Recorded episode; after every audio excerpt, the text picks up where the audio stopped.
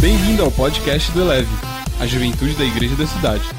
Você vai ouvir agora uma mensagem de uma de nossas celebrações. Ouça de coração aberto e deixe essa palavra elevar a sua vida.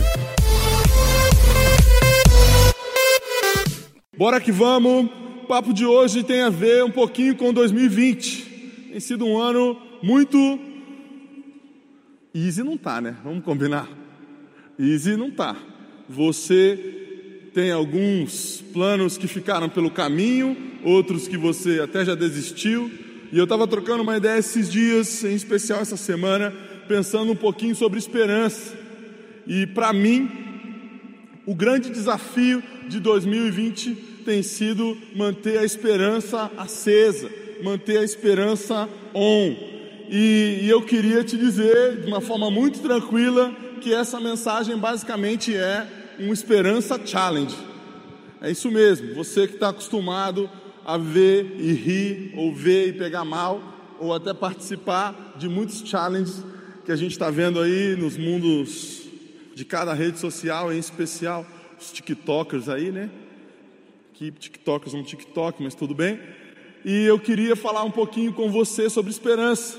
E como um texto que eu me deparei nessa semana escandaliza a minha incredulidade diante de 2021, 2020. É porque o pessoal do futuro aí já está orando por 2021.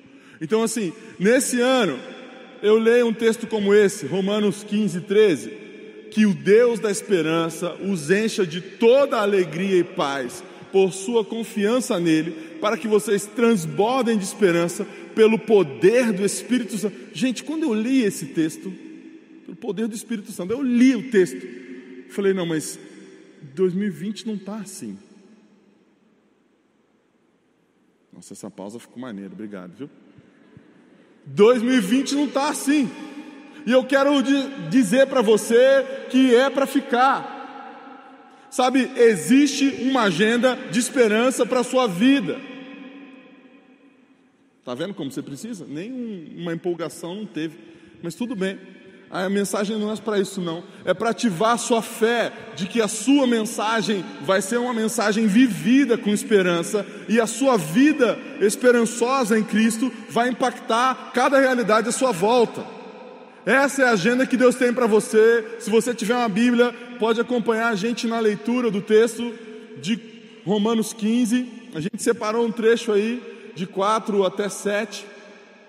E eu queria ler o texto com você e refletir um pouquinho. Diz assim a palavra de Deus: Pois tudo o que foi escrito no passado foi escrito para nos ensinar, de forma que, por meio da perseverança e do bom ânimo procedente das Escrituras, mantenhamos a nossa esperança.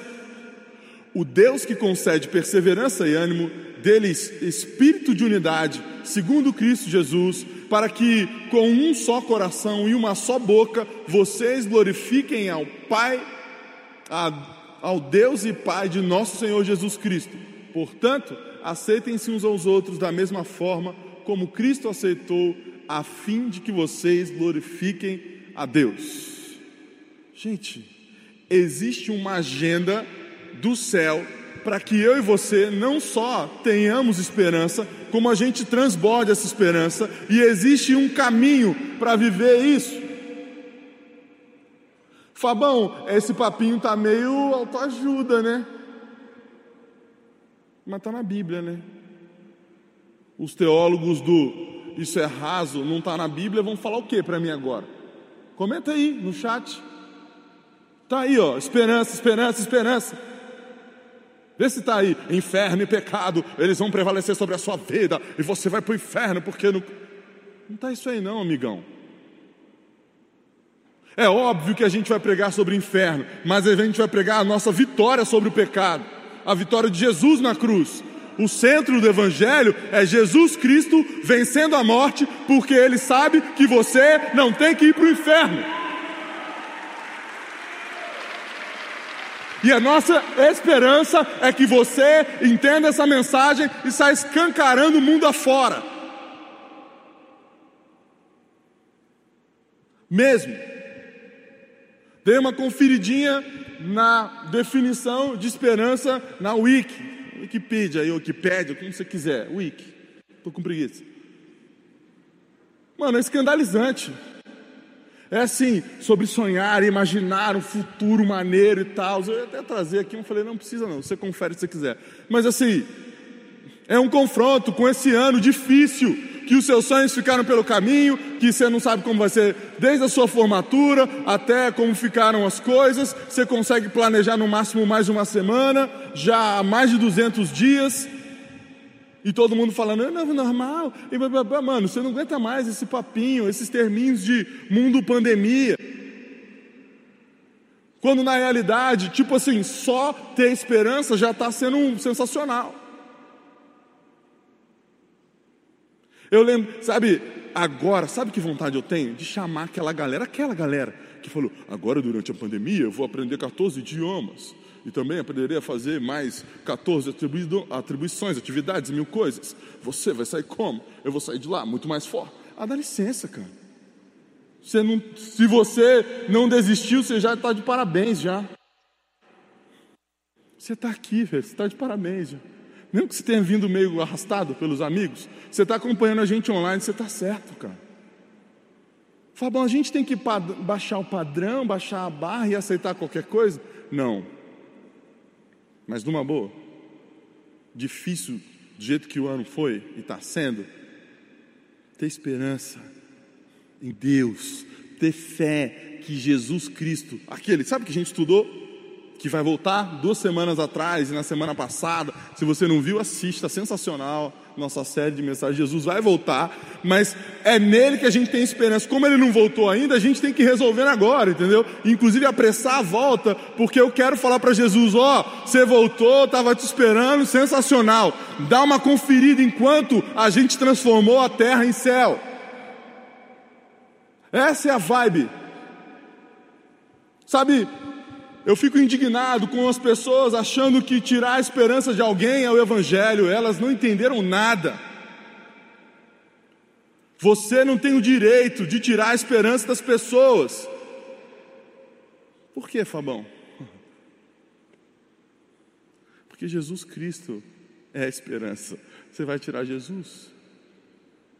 Sabe, quero dizer de uma forma muito tranquila aqui, tem muita gente que está por um fio. A nossa parte não é tirar, cortar o fio, não. Se liga. Mesmo. Então, assim, manter essa chama da esperança acesa é uma missão importante para nós nesse ano. E é mais do que suficiente. Se a gente terminar o ano bem, com esperança para nós e para quem está perto, é assim, você respondeu uma enquete aí, provavelmente. Deve ter um telão sobre isso. Já já meu time vai lançar. Ó. Vamos lá. A quantas anda a sua esperança? Na reserva, 50-50, tem para geral e para mim, ou vem logo 2020? Eu combinei, estou brincando. Esse aí são dados do. Eu ia zoar um Instituto Eleve de Geografia e Estatística, mas o Eleve não tem um, só o Fabão. Então o Fabão encomendou ao Eleve essa pesquisa e aí, se você juntar ali a galera da reserva, sabe? No limite, o pessoal do 50-50, com Vem Logo 2020, a gente tem uma vantagem grande sobre tem para mim e para geral, que é o que a gente imagina que Deus planejou para nós. Fabão, o que mais que tem nessa estatística aí? Nessa estatística aí, tem alguém que vazou o áudio. Você respondeu que tem para você e tem para geral, mas essa não é a verdade de que você está vivendo. Ficou maneira a minha imagem assim. Na casa das pessoas deve estar engraçado. É sério. Estou aqui para falar com você que da boca para fora diz que está tudo bem, mas está arrebentado, está arrebentada. O Espírito Santo vazou seu áudio para mim e a gente vai sair daqui com o coração carregado de esperança. E você que já tem para você e para geral, vai continuar multiplicando esse esquema por onde você passar. Não tem um monte de gente que realizou, beleza, mas quem não realizou fica como? Se joga da primeira ponte que encontrar? Não. Vamos para cima naquilo que você conseguir fazer. Faltam dois meses para o Natal. Vocês tinham que ver, vocês que estão online, tinham que ver a cara do povo quando eu falei isso agora. Mano, eu não tinha pensado nisso. Falta dois meses para o Natal. E aí? Quantas anos de sua esperança? Já deu uma diminuída. Se fizesse a estatística, já ia dar uma mudadinha ali agora. Mais do que isso, gente. De verdade. É uma agenda do céu para nós, sim. Essa mensagem é sobre reconhecer o valor que esperançar em Deus tem. Fabão, não é esperar em Deus, não. É esperar em Deus, mas é esperançar também. Esperançar é diferente de esperar. Tem um amigo francês, gente boa pra caramba. Ele é brasileiro, mas nasceu na França. E eu lembro que uma vez tive uma discussão boa com ele sobre isso. Ele falou assim: Ah, negão, o problema do brasileiro é a esperança. Essas discussões filosóficas de juristas. Ele, ele é um jurista bom, eu engano. E aí, sabe, num lugar assim bem acadêmico, a mesa do bar, ele lá com, sua, com seu chopp e eu com meu chá gelado, como de costume.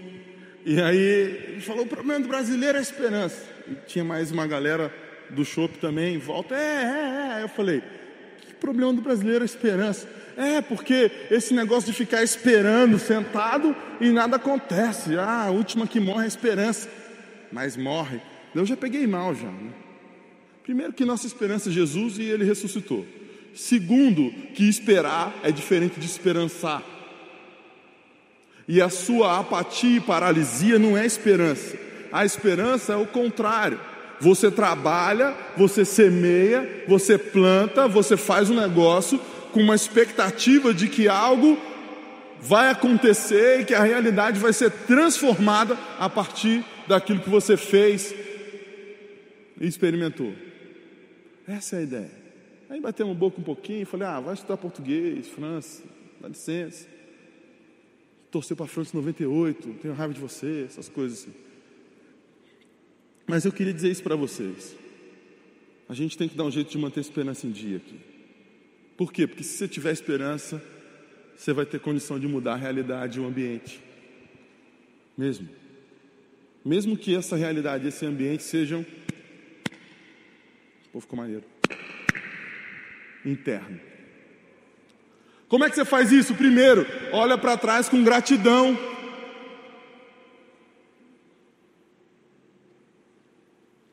Ou mete o pé na ingratidão, entendeu? Eu, tipo, coloquei um, um título bonitinho, politicamente correto, e o modo Fabão. Aquilo ali é versão pessoas normais, versão Fabão. Mete o pé na ingratidão, cara. A ingratidão te atrapalha de ter esperança. O texto diz lá, o verso 4: Pois tudo que foi escrito no passado foi para ensinar a gente a perseverar e a ter bom ânimo. Você precisa olhar para a sua história e ver quanto Deus já fez de sensacional. Deus não foi ali dar uma voltinha, Ele continua te ajudando, te abençoando, transformando a sua vida. As promessas de Deus continuam todas no prazo de validade. Olha para mim, todas as promessas sobre a sua vida continuam no prazo e Deus vai cumprir. Aplaude que é Jesus que a gente está aplaudindo. É um caminhão de promessa que existe sobre essa juventude. Nós não vamos desistir. Olha para trás e vê quanto Deus já fez na sua vida. Nossa, quem está ouvindo na internet deve ficar muito ruim, perdão. Vou tentar não gritar. Mas não dá para garantir, né? Também. Não precisa prometer o que você não cumpre. Né? Estamos, em tempos de eleição, tem um pessoal que é campeão de fazer isso. De verdade, olha para trás e agradece. E quando você agradece, cresce também. Mas fora isso, quando você agradece, você abre a sua visão, para que Deus possa fazer de novo. E você ativa um novo nível de expectativa de que algo extraordinário vai acontecer na sua vida. Como foi para você começar a faculdade? Quantos aqui tem um testemunho de como você entrou na faculdade? Vai, levanta a mão e me ajuda aí, o FGE. Obrigado. É, você vai ter outro testemunho para sair, amém? Você vai ter outro testemunho para sair, amém? Aleluias. Tem um povo que não está nem aí mesmo, não, tudo bem. É sério, gente. Deus, o mesmo Deus que te ajudou, continua te ajudando. Um teste da pandemia foi o teste da nossa fé mesmo, da nossa espiritualidade, mas em especial da nossa esperança. É tanto protagonismo que você acha que está sozinho. É uma mentira, cara. Sabe, esse protagonismo é, comercialzão aí. É você, você, e você é o cara. Não, você é só um carinha, Jesus é o cara. Você é só uma moça, Jesus é o cara. Mesmo. Você não está sozinho, não, você não está sozinha. Tem um caminhão de promessas para acontecer na sua vida. Então você olha para trás, Deus fez, hein? Deus fez. Você sabe que Deus já fez. A Bíblia está aí escrita para mostrar para a gente quanta virada de jogo. Para mim, talvez você não, mas assim, eu gosto demais de virada de jogo. É ruim quando a gente está precisando virar o jogo, né? Péssimo. Mas quando tem uma virada de jogo, as melhores vitórias para mim são as da virada de jogo, todos. Você gosta de goleada? Acho legal, mas eu gosto de uma virada de jogo. Cara. Gosto. E a Bíblia tem o um tempo inteiro esse tipo de história. Parece que vai dar tudo errado toda hora. E aí Deus aparece e vira o jogo, entendeu? A ressurreição é uma história dessa. Olha para trás com essa certeza. E agora, Fabão, beleza, e o meu presente? Encare o cotidiano com ousadia, ou se joga com Jesus mesmo. O Deus que concede perseverança e ânimo, deles um espírito de unidade. Sabe, aqui Deus te dá, é concede, a expressão é concede. Deus te dá aqui, ó, hoje. O que, que você quer de Deus? Disposição? Você quer mais ânimo? Feche seus olhos. Vamos orar. No meio da mensagem, no meio da mensagem, você tem que parar de achar que orar é só quando você quer. Aqui é o eleve, a gente faz o que Deus manda. Vamos orar agora. Feche seus olhos. Você que está em casa também, é para você, é óbvio que é para você.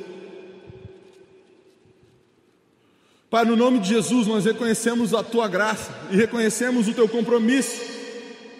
A tua palavra diz que o Senhor concede ânimo e perseverança, a capacidade de resistir, uma resiliência. Deus, em nome de Jesus, renova a fé dos teus filhos e filhas no Senhor e de que eles sim são aliançados contigo, porque o Senhor é aliançado com eles.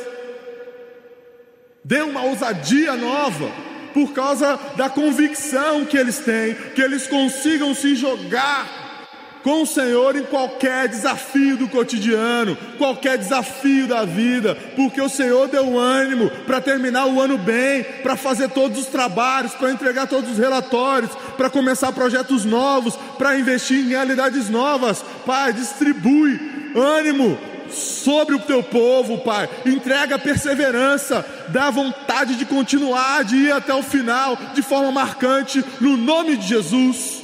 Amém. Você melhorou? Aplaude Jesus aí.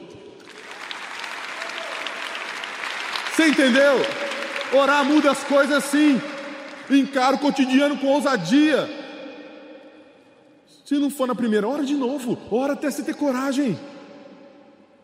Eu fico imaginando quando Davi viu o gigante. É, Fabão vai pregar de gigante, né? É isso mesmo, deixa em paz. Pelo menos nessa história eu gosto de ser o pequeno. Ah. Gente, Davi só queria saber da recompensa. Por quê? Que ele era folgado, olho grande? Não.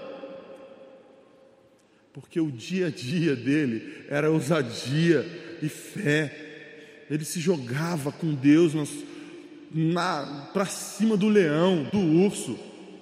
Imagina um cara que é pequeno ainda encarando um urso, um leão. E ele se justifica dizendo: Ó, oh, Saul, vou largar sua armadura e tal, porque quando vem um urso ou um leão, eu pego pela juba o leão, golpeio e. Há teólogos que dizem que ele inventou o mata-leão, mas aí é. Muito, muito UFC na vida dos irmãos, né? Mas assim, você precisa matar um leão. Tem dia que você não mata um leão por dia, você mata um leão por hora, amigão. Qual é o coletivo de leão? Beleza, não vou ficar chutando, não. Mas assim, manada talvez. Tudo é manada para mim. Só não dá para chamar um leão de gado, né? O rei da selva. Mas assim, mano, sério. Às vezes não é um por dia, às vezes é um por período. E aí, você vai encarar e vai para cima, porque você está com Jesus, Jesus está com você. Aí você vai conseguir ter esperança mesmo. Por quê? Porque você tem uma história e você tem um hoje que Jesus está com você. Não tenha medo de nada. Quando Paulo está escrevendo esse texto, ele vai chegar lá no versículo 13 para dizer que o Deus de toda a esperança, ou que o Deus da esperança os encha de alegria. Você tem que imaginar virar um balde, entendeu? Eu ia trazer um balde aqui e ameaçar chutar, porque tem um monte de gente que não chutou o balde, sabe por quê? Preguiça de buscar. Hum, nesse pensamento foi: hum, vejo que és profeta. Mano, eu vou ter que buscar esse balde se eu chutar agora. Você não vai chutar o balde, não. Você vai virar o conteúdo na sua cabeça e falar: pode vir outro. Na ousadia. Você não vai ter medo mais. E nem apatia, e nem indiferença. Seu coração vai estar cheio de esperança. Davi olhou o gigante e falou: ser promovido ser promovido, entendeu? Nunca mais aquele baixinho foi para uma batalha sozinho. Nunca mais. Todo mundo queria lutar com ele agora. E aí? Como é que está a sua esperança? Como é que está a sua esperança? Sabe outra coisa que vai ajudar você a ter mais esperança? Como é que você vai conseguir manter essa chama da esperança acesa? Esses dias estava lá me divertindo queimando uma carne uma banana infinitamente ali. Falei, ah, não, dá licença, né? Peguei um ventilador qualidade. 14 extensões. JBL fluindo no indicrente assim. Tranquilinho, esperando a família chegar. Falei, aqui, ó. Sagacidade. Sagacidade é de Deus, gente, discernimento. Deixa eu falar uma coisa para você aqui com muita tranquilidade. Se você não tem ousadia, a sua fé está empacada. A esperança é a fé em ação. Você começa a se mexer porque você acredita, entendeu? Ah, Fabão, mas eu conheço a Bíblia toda. Conhecer não é acreditar. Para começo de conversa. Para cima, para cima. O que mais que a gente tem que fazer então, Fabão, para manter lá a chama da esperança acesa? Sonhe em unidade. Nossa, Fabão, o que, que tem a ver unidade com esperança? Para que com um só coração e uma só boca vocês glorifiquem ao Deus e Pai de nosso Senhor Jesus Cristo. O lance é o seguinte: você vai tendo esperança, porque o outro também tem esperança, porque a outra também tem esperança, porque todo mundo acredita junto. Quando você recua dos seus achismos e da sua glória pessoal, você dá espaço para voz de Deus falar com todo mundo e a sua esperança é ativada num nível diferente. As realizações coletivas, elas nos empoderam e nos empolgam para as transformações pessoais. Quando você quer fazer algo extraordinário, não vai fazer sozinho. E porque você não faz sozinho, você sonha em unidade, você consegue desfrutar de um outro nível de esperança, de uma fé ativa.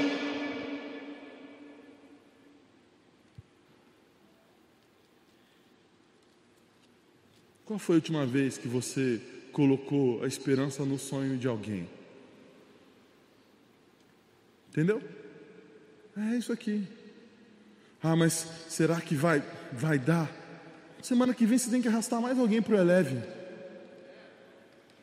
Ah, por quê? Porque seu amigo vai se converter no sábado que vem. Porque a sua amiga vai decidir voltar para a igreja de vez e ir com você na célula sábado que vem. Por quê? Porque você convidou mais uma vez. Eu tenho alguns amigos que já me disseram assim: negão, obrigado, você continuou me convidando, mesmo eu não indo nunca. Não foi um cara só que me falou isso, vários, vários. Pô, valeu, cara, você não desistiu de me convidar, eu nunca ia. Eu era duro também, não tinha carro para pegar meus amigos, mas se você tem, bate lá na porta do cara.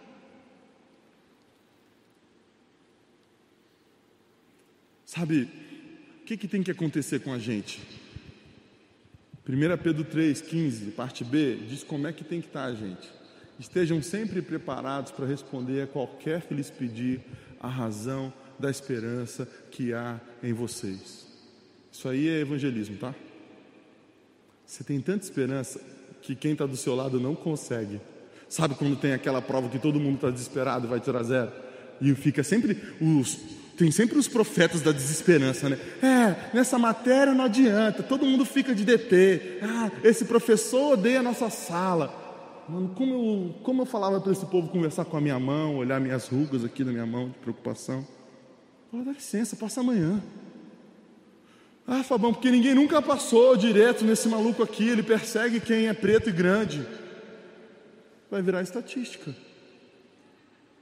Nossa, mas como você tem tanta esperança? Jesus. É simples. É simples. Você quer ter sua esperança acesa? Mete o pé na ingratidão, se joga com Jesus e tudo nosso. Vamos junto. É sonho em unidade, né? Faltou essa tradução, né? Tudo nosso, entendeu? Estamos juntos. Com quem? Com Jesus. E aí? E aí você vai ter esperança para você e para todo mundo que está por aí. Que é o padrão de Deus para nós. Essa é a nossa real aqui. 2020 está difícil? vai virar estatística. Você tem algum testemunho poderoso do que Deus já fez na sua vida até aqui? Levanta sua mãozinha para o IFGE por favor. Então deixa eu dizer para você, aumenta a sua esperança, porque 2020 já virou estatística, o seu problema já virou um testemunho. Deus é bom demais. Tem um monte de gente que não sabia como ia se formar e já se formou. Tem um monte de gente que achou que ia ficar desempregado e agora tem tipo dois empregos. Eu quero dizer para você que está acompanhando a gente aí e que colou aqui que o Deus da esperança decidiu te encontrar. E você que chegou aqui sem esperança, vai sair daqui com esperança para você e para quem passar perto. Amém?